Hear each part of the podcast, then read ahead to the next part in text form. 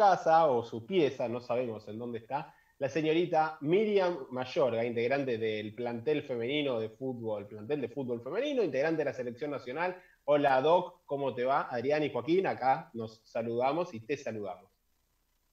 Hola, buenas noches. Hola Adrián, hola Joaquín. Bueno, espero que estén muy bien y bueno, gracias por llamar. ¿Todo bien? Sí, sí, todo bien, por suerte. Bueno, primero, obviamente, que el tema que nos compete principalmente a todos hoy por hoy es la cuarentena. Eh, ¿Cómo la venís llevando? Principalmente vos sos doctora, así que ahí ya tenemos un tema para charlar largo y tendido. ¿Estás trabajando actualmente? Eh, no, no estoy trabajando porque mi, prioridad fue una vez que, eh, que firmé el contrato estar 100% en actividad con el club, así que en este momento no estoy en actividad, pero bueno, sí desde otra parte eh, con la información que tengo que tener, porque como le dije a varios, creo que soy una fuente de información que tiene que ser certera y segura para muchos.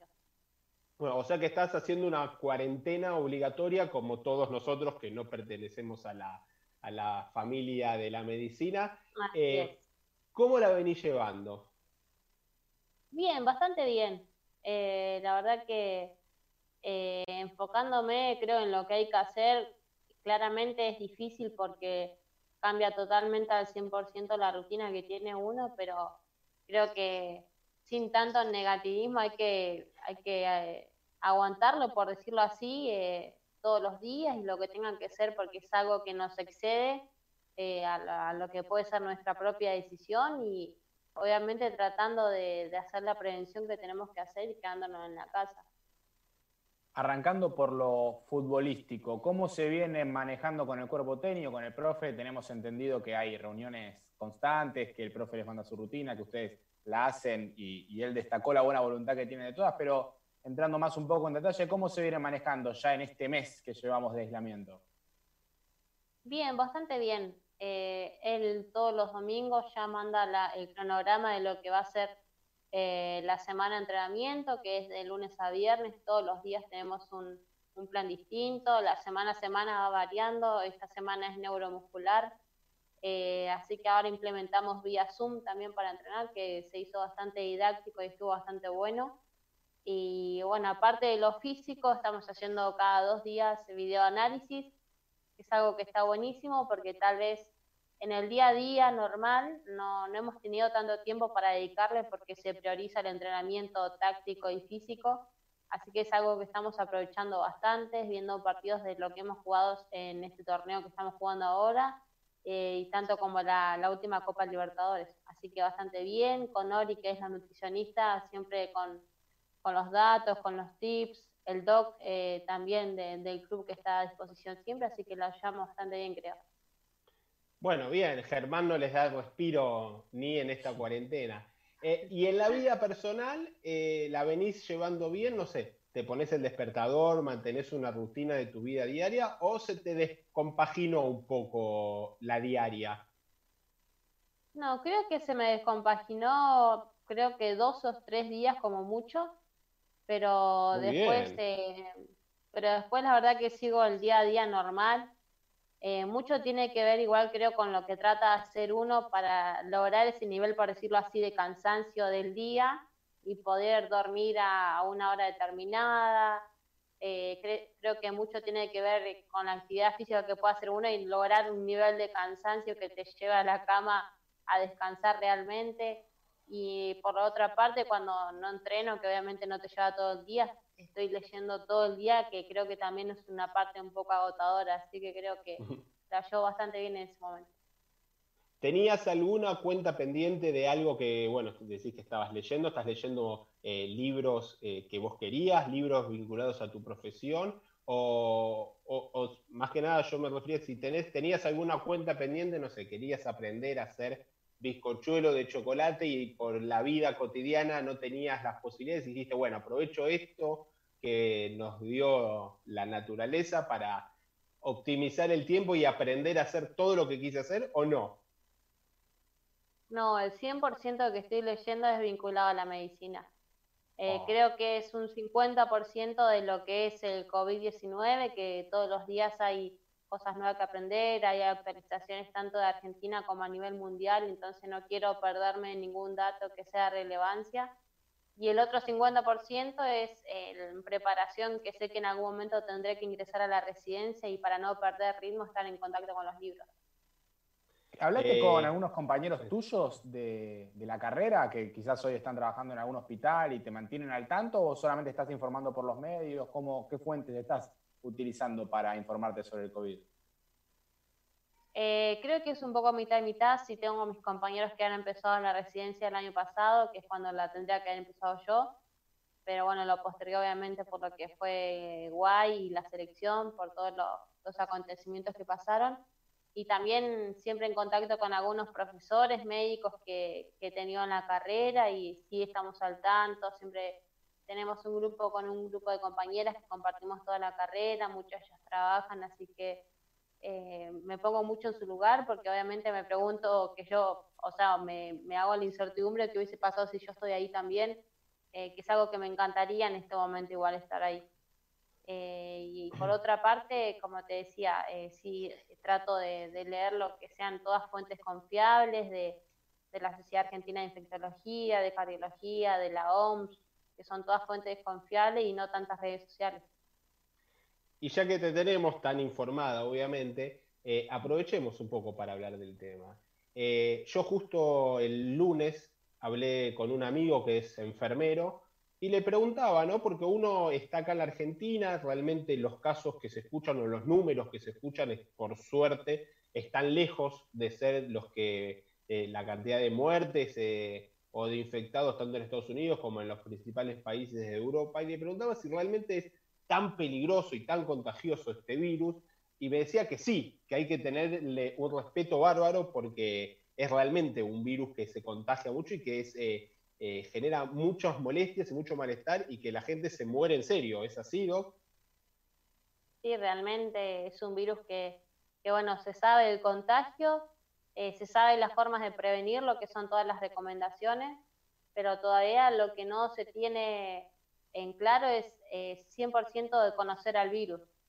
Eh, por decirte, yo leyendo artículos que han, te doy un ejemplo, ayer o antes de ayer leí de, de la Sociedad Argentina de Cardiología, y todavía no es tan certero eh, lo que provoca en un paciente con patologías, eh, todo referido a lo que sea vascular, arterias, venas y corazón, te doy un ejemplo. El efecto que tiene en esos pacientes en especial. Eh, otra cosa que no se sabe es la las defensas que crea la persona, que es algo que se está estudiando, que ni siquiera los países del primer mundo lo saben que aproximadamente un 60-70% de, de las personas sí crean esas defensas, pero el otro 20 o 30% no las crea. Entonces está en la incertidumbre de qué pasa si se puede llegar a contagiar otra vez o a infectarse otra vez del COVID-19. Así que imagínate las incertidumbres que se manejan todavía como para que, como decís vos, nosotros les faltemos el respeto. Doc, recién mencionaste que, que, en muchos países importantes hay un montón de cosas que todavía se desconocen y me me puse a pensar, porque acá también se están haciendo muchísimas pruebas.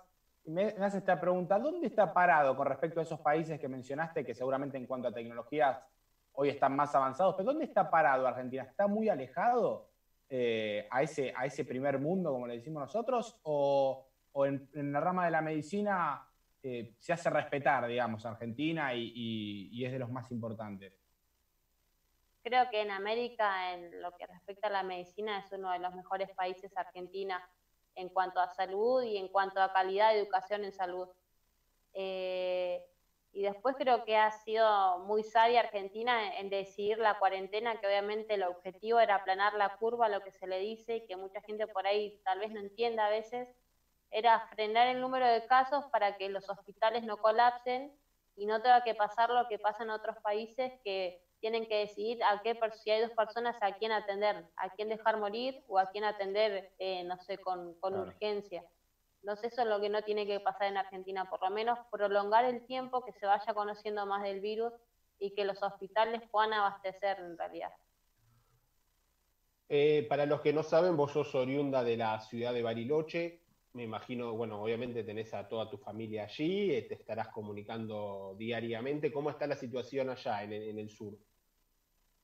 Bueno, en Bariloche sí, obviamente con mi familia estamos todos los días, eh, las 24 horas casi conectados, hablando de, lo que nos compete a todos. Y bueno, en Bariloche empezó un poco después, eh, la verdad que hasta hace tal vez dos semanas, tres semanas no se registraba ningún caso, pero apareció el primer caso y hoy ya, ya son 50.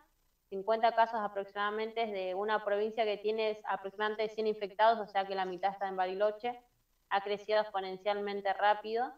Eh, y bueno, Bariloche es una ciudad chica todavía, es entre un pueblo y ciudad, así que obviamente con mis amigos, con mi familia que tengo, tratando de todo el tiempo hablarles, darles las recomendaciones, diciéndoles si tienen alguna duda que no, que no duden en consultarme y también rompiendo tantos mitos que hay, ¿no? Que aparecen en las redes sociales o que me mandan captura y me dicen, es verdad, si tomo esto que el virus no me, no me va a contagiar, la verdad que hay muchos mitos en las redes y que, o mucha sobreinformación que es mal tomada. Sí, a todos nos habrá llegado ese, ¿no? Del agua con sal para cambiar el pH de la garganta, eh, bueno, y así un montón de cosas. Sí, una cesa o, o el pH de determinadas frutas, verduras, que el pH es, el verdadero que, mencionan, pero no por comer eso te hace inmune, he escuchado versiones de que si tomas café te corta la infección, si tomas limón con sal también, la verdad que no hay nada que tenga el virus todavía. Miriam, antes decías que bueno, que eh, con el cuerpo técnico del plantel de fútbol, eh, tanto en lo físico se siguen entrenando, con Oriana siguen eh, tratando de respetar cada una una alimentación adecuada. Eh, lo que falta en esta pata de los entrenamientos es la pelota y lo futbolístico. ¿Cuánto crees vos que pierden en este parate que todavía no sabemos cuánto va a durar? El hecho de, está bien, a diferencia de una pretemporada de verano, de verano siguen súper entrenadas, están eh, probablemente venga, lleguen igual que cuando se estaba jugando, pero futbolísticamente no. Y probablemente no se juegue durante mucho más tiempo que lo que sucede en el verano. ¿Cómo les va a afectar, crees vos, a, vos y principalmente a, bueno, a todas las chicas que disputan el torneo de AFA? Sí, bueno, ciertamente no sé cuánto afectará, pero obviamente es la primera vez que, pasa algo así, que, estemos tanto tiempo en inactividad con la pelota, ¿no? Porque tal vez, no sé, teníamos un mes de vacaciones aproximadamente durante el año, que era para las fiestas, y y una podía, no sé, hacer un partidito con las amigas tranqui, algo podías hacer con pelota y, podías mantenerte un poquito más. Y ahora la verdad que es mucho más tiempo, que no sabemos cuánto, cuánto más puede tardar. Eh, pero bueno, tal vez no, no sabremos si se nota demasiado o no, porque creo que estamos todos en las mismas condiciones. hablabas de justamente lo último que mencionaste, de las mismas condiciones, y es una posibilidad, porque todavía no sabemos cuándo se va a retomar la actividad, hay un campeonato que está en, digamos que por la mitad, que queda lo más importante. Hoy quizá terminó la fase clasificatoria, se había clasificado unas cuantas fechas antes, y existe la posibilidad de que si haya que recortar tiempos, quizás se tenga que jugar, no solo patear la Copa Libertadores, que hoy es un tema eh, secundario porque hay un torneo por fuerte, sino que haya que jugar cada tres días. Y eso nos decía Franco Caponeto. Y nosotros, hoy por hoy, en los últimos dos años, somos el, el único plantel que está acostumbrado a jugar cada, cada tres días, porque lo han hecho en las últimas dos competiciones. ¿Crees que eso puede llegar a ser una ventaja para ustedes para, la, para esta fase de campeonato? Bueno, creo que mucho tiene que ver justamente con lo que estamos atravesando ahora. Eh, tanto tiempo de parate es difícil, por más que tengamos un entrenamiento físico todos los días, es difícil si no estás en contacto con la pelota. Esperemos que no, no nos repercuta en, negativo, pero obviamente sí la experiencia la podemos llegar a tener, como decís vos, hemos jugado cada tres días por un tema que habíamos partidos, por temas de selección, tal vez un poco sabemos lo que se puede tratar, más que nada. Seguramente en todas eh, las charlas que tuvieron durante la primera fase del campeonato y ahora con Germán en esta etapa que están aprovechando para hablar de fútbol, eh, ¿Qué balance, qué análisis hicieron sobre esta primera fase del campeonato de Guadalquivir, donde eh, hubo partidos donde se vio un alto despliegue, un buen rendimiento, y hubo partidos donde realmente eh, se les hizo muy complicado a diferencia de otros torneos? Sí, sin dudas creo que este torneo que hemos iniciado no ha sido el más regular de todos o el que acostumbramos llevar Creo que mucho tiene que ver por, primero por nosotras, porque creo que hemos tenido muchos altibajos, pero obviamente hablando en colectivo, en general, y después sin desmerecer a los rivales, ¿no? Creo que mucho se ha nivelado, se ha nivelado eh, lo que son los equipos, la distribución de jugadoras y obviamente eso hace mejora la competición. Pero está buenísimo que, que pase esto, como te decía, uno de los bajos es haber perdido 4-0 contra River, que es un partido que habremos visto ya, no sé si más 10 veces te lo aseguro, eh, en resúmenes y demás. Eh, y después, obviamente, viendo Copa, de, Copa Libertadores, que hemos tenido gran partido, creo que el 1-1 con Boca fue un gran partido. Eh, como te digo, creo que es un altibajo que hemos tenido hasta ahora, pero creo que este parate nos, nos ha venido muy bien porque creo que a través del video análisis y de tanto que hemos hecho, que hemos hecho hasta ahora, la mejor evidencia es verte a vos misma y, y marcar el error, saber tener la autocrítica y desde ahí crecer. Está destacando, Doc, mucho lo del videoanálisis y yo, bueno, no soy entrenador, no puedo estar en la cabeza de un entrenador y mucho menos de un jugador, pero digo, quizás en el día a día, cuando hay entrenamiento, si tienen videoanálisis, no con tanta frecuencia como ahora, ver un, un concepto, lo trabajan, lo practican y ya quizás lo van automatizando, calculo que es así, eh, en distintos puntos que les marca Germán. Hoy, que no hay entrenamiento, eh, ¿realmente les está sirviendo tanto el, el videoanálisis, eh, más allá de para repasar errores, también para ver cosas tácticas a futuro?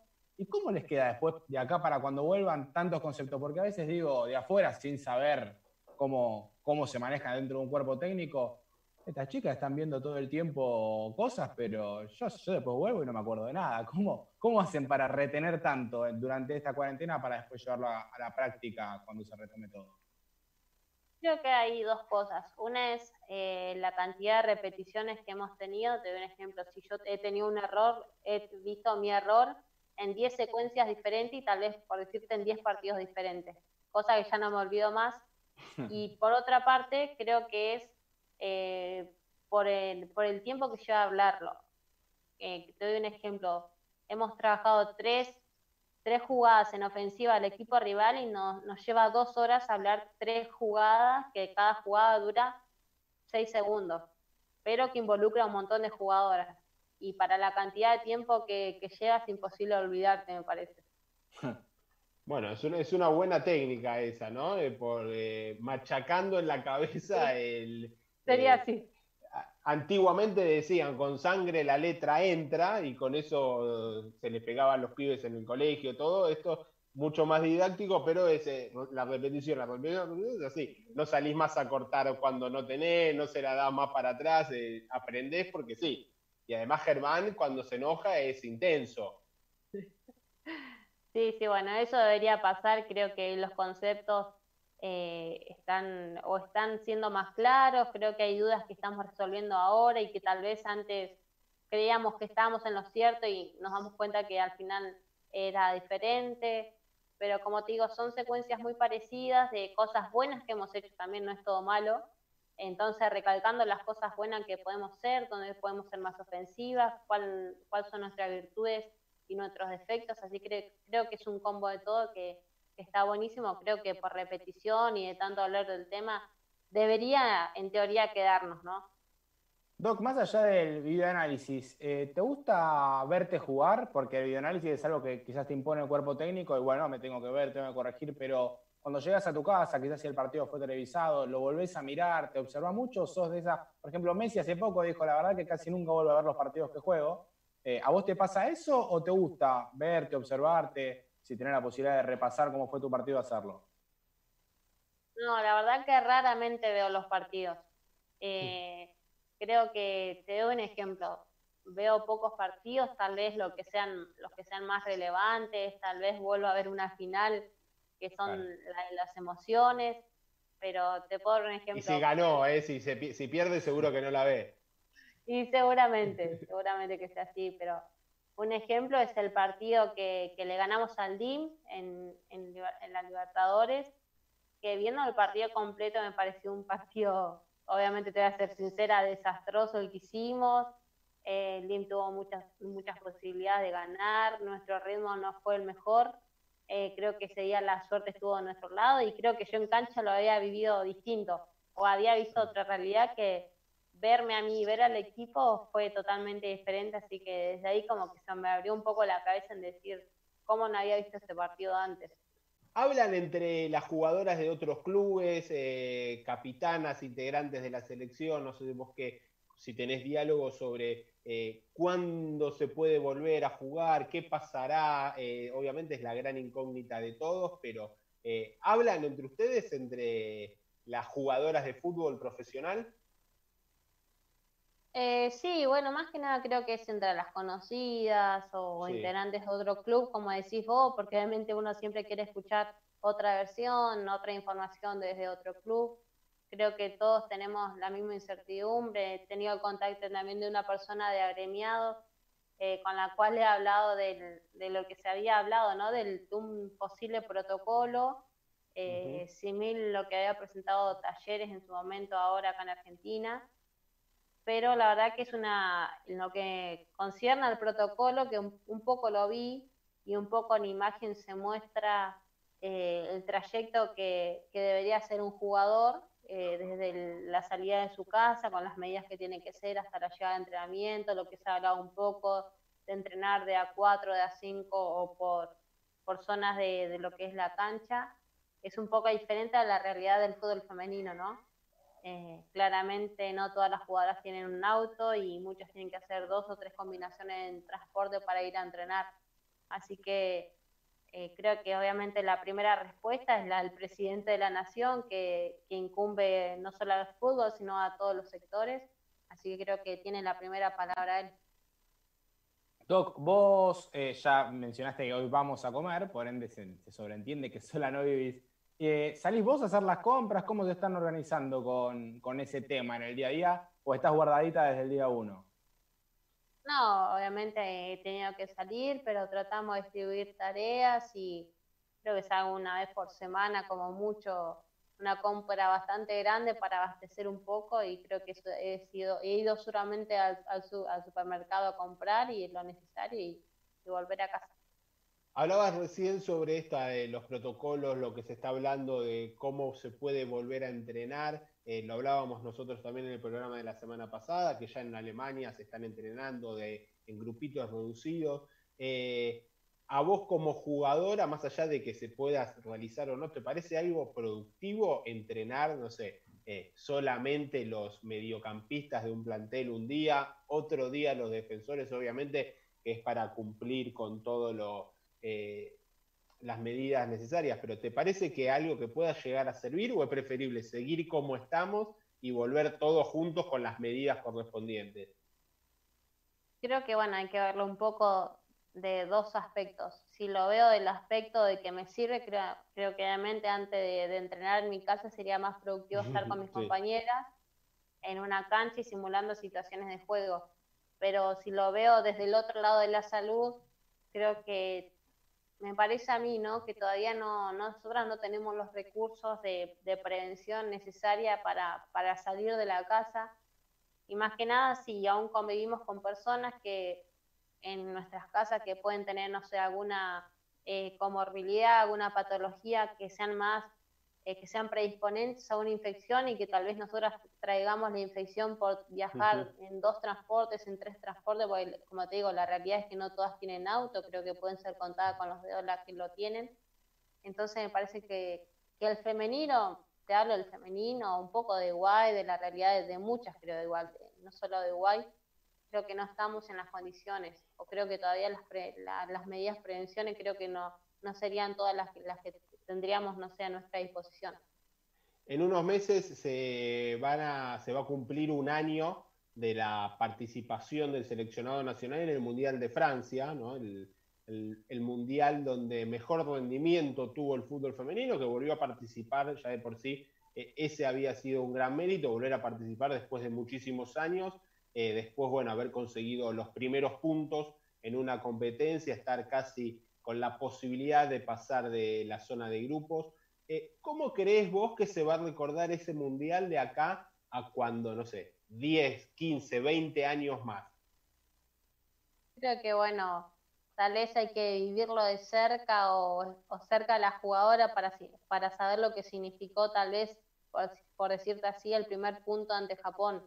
Creo que eh, los de lejos pueden decir, nunca atacaron, no son un equipo ofensivo, pero la verdad que fue un partido tan difícil y tan sufrido, porque realmente fue sufrido el partido, jugar con, contra su subcampeón del Mundial anterior, en una cancha con, la magnitud de lo, de lo que era el, estadio.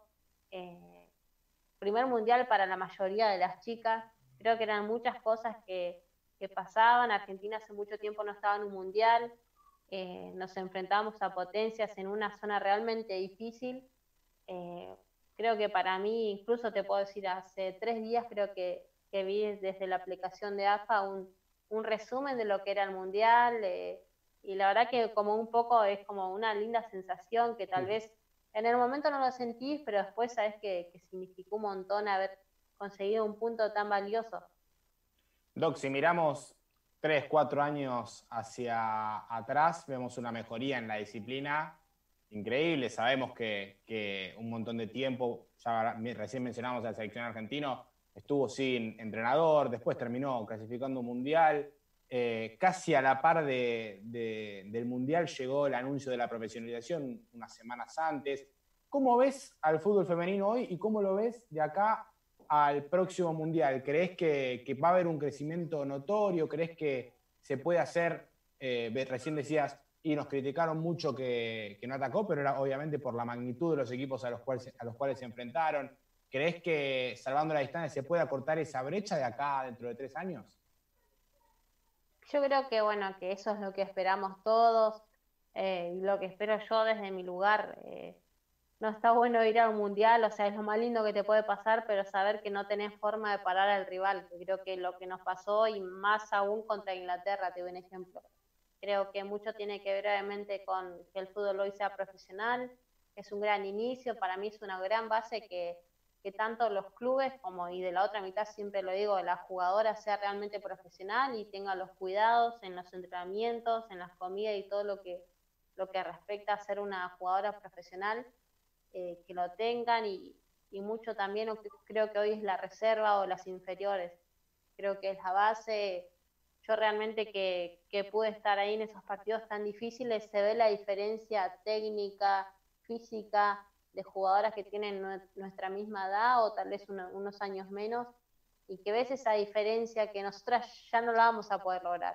Entonces, entonces creo que queda mucho en lo que se hizo el semillero, en las chicas eh, juveniles, infantiles que, estén ahora y que puedan llegar a crecer, a trabajar y a formarse. ¿Crees que esta semiprofesionalización o una profesionalización parcial del fútbol femenino eh, en este primer campeonato eh, se notó una diferencia. Eh, capaz sí el hecho de que haya más equipos con jugadoras importantes y no estén todas monopolizadas en dos o tres clubes, pero ¿se nota desde adentro un cambio o no? ¿Crees que esto va a llevar, como bien vos decías, un par de años desde cambiar la, la preparación de las jugadoras y cambiarle la mentalidad? Y creo que mucho tiene que ver, creo que no ha, no ha cambiado en la totalidad de clubes. Creo que son algunos pocos que son los que, que siguen apostando al fútbol femenino, a lo que es la formación de la jugadora y a tratar de brindarle lo que necesite la jugadora para estar cómoda y acorde a un entrenamiento. Eh, creo que hay equipos que, que obviamente nos hemos enterado que que hasta hace unos meses, obviamente ahora salva la cuarentena, pero hasta hace un tiempo no se les pagaba el sueldo que, sea el mínimo. Entonces son diferencias que, por más que vos digas, sí, eh, hubo una redistribución de jugadoras, que es lo que te decía, la nivelación de, los partidos, eh, siguen existiendo creo que un poco la disparidad en cuanto a los recursos que pueden tener las jugadoras en sus respectivos equipos. Claro. Eh, Vos hablabas del Mundial, eh, al que te dice que, que le jugaban, que no jugaron a atacar, está mi hijo acá. Entró sí, no lo presentó todavía. Sí, sí, vino, ahora se le iba a presentar a Miriam, pero bueno, se fue, se fue corriendo. Eh, a los que te planteaban eh, esto de no, no jugaron a nada, tanto que se hablaba de esto y lo otro, eh, ¿les podés llegar a explicar que, bueno, que era eso o volverse a casa como en los otros mundiales en el que participó la Argentina, con cero puntos, con cero posibilidades de, soñar con algo más? ¿O no, se o no entienden eso? No, yo creo que, bueno, al que me ha planteado, porque hubo más de una persona que me preguntó, che, Doc, me dice, ¿no podían hacer otro esquema y atacar un poco más? No, le digo, la realidad es que no, y si vos me decís, yo, si yo fuera técnica de ese equipo, jugaría de la misma forma, no, no estábamos a la altura, no teníamos el nivel para, para ofender, eh, tanto en, como te decía, la diferencia era notable en lo técnico, en lo táctico, te hacen un cambio de frente que en el fútbol argentino no pasa, que no estás acostumbrada, desde izquierda, desde derecha, por abajo, por arriba, eran muchas las llegadas y difícil de contener y obviamente, como te digo, eh, por ahí la gente que sí vive más cerca al fútbol femenino entiende que todavía estamos lejos, pero muchos que no, que, un poco, por decirlo así, criticaban o cuestionaban, pero bueno, al que he podido le he contestado que la realidad era esa. Doc, ¿te imaginas en un futuro como entrenadora después de que se termine tu carrera, que todavía te queda un montón, pero ¿te imaginas dirigiendo? No lo sé, creo que por ahí lo he pensado, no sé si dirigiendo, lo que sí me encantaría sería tener una escuelita de nenas. Creo que, me llama mucho más tener una escuelita de infantiles a dirigir un equipo más grande. ¿Acá o en Bariloche? Donde sea. Más allá de lo futbolístico, eh, ¿qué fue lo, lo más lindo que te pasó a vos, Miriam, durante ese mes que estuvieron en Francia? Creo que que es algo más que nada mío, que, mucho digo de las emociones. Creo que eso es lo que me lleva, no sé, a estar entrenando, porque me encanta disputar una final y ganarla, me encanta, eh, tal vez una vez que era un sueño estar en la selección argentina, he sido parte y he seguido trabajando para ganarme un lugar y poder ser titular. Una de las cosas más lindas fue conocer a Messi en el predio de AFA, creo que es uno de los regalos más lindos que me dio el fútbol. ¿Eso fue una iniciativa de, ellos, de ir eh, todos los jugadores de la selección mayor eh, al predio de AFA? ¿Fue casualidad? Eh, ¿Lo pidieron ustedes? Contanos un poco si se puede el tras bambalinas de ese encuentro. no, Chiqui Tapia nos dijo un día que, bueno, estábamos concentrando ya en el predio y nos dijo que, que íbamos a almorzar con, con, la primera, con la mayor, que primero como que no le creímos, en serio, Chiqui, porque la verdad que con él tenemos una relación muy buena. Sí. sí, bueno, así que bueno, hasta que no llegó el día un poco no creíamos de, la realidad que podía ser, de tener un, día tan lindo con, la mayor, pero bueno, se dio así, así que bueno, tratamos y creo que lo disfrutamos mucho. ¿Habla Messi eh, en el mano a mano o no? ¿Es tímido? No, es muy tímido, así como se lo ve. Creo que dijo unas palabras porque es el capitán y bueno, obviamente con, con su sencillez que lo destaca y la humildad que tiene, nos dijo unas palabras muy lindas, no tanto en lo futbolístico, sino en lo humano, en, tratar de disfrutar un mundial y todas las cosas que, significa jugar un mundial. Bueno, eh, Juaco, una más, o ya eh, por tu parte, si no, ya le damos eh, eh, libertad a Miriam para ir a comer esas milanesas con ensalada de qué, no dijiste. Lechuga y tomate. Lechuga. Ah. No me gusta ni la lechuga ni el tomate. Con ese plato que le espera, yo la dejaría ir tranquila que vaya a eh, comer se le pone, ¿y, qué aderezo elige la doc para acompañar oh. las marineras?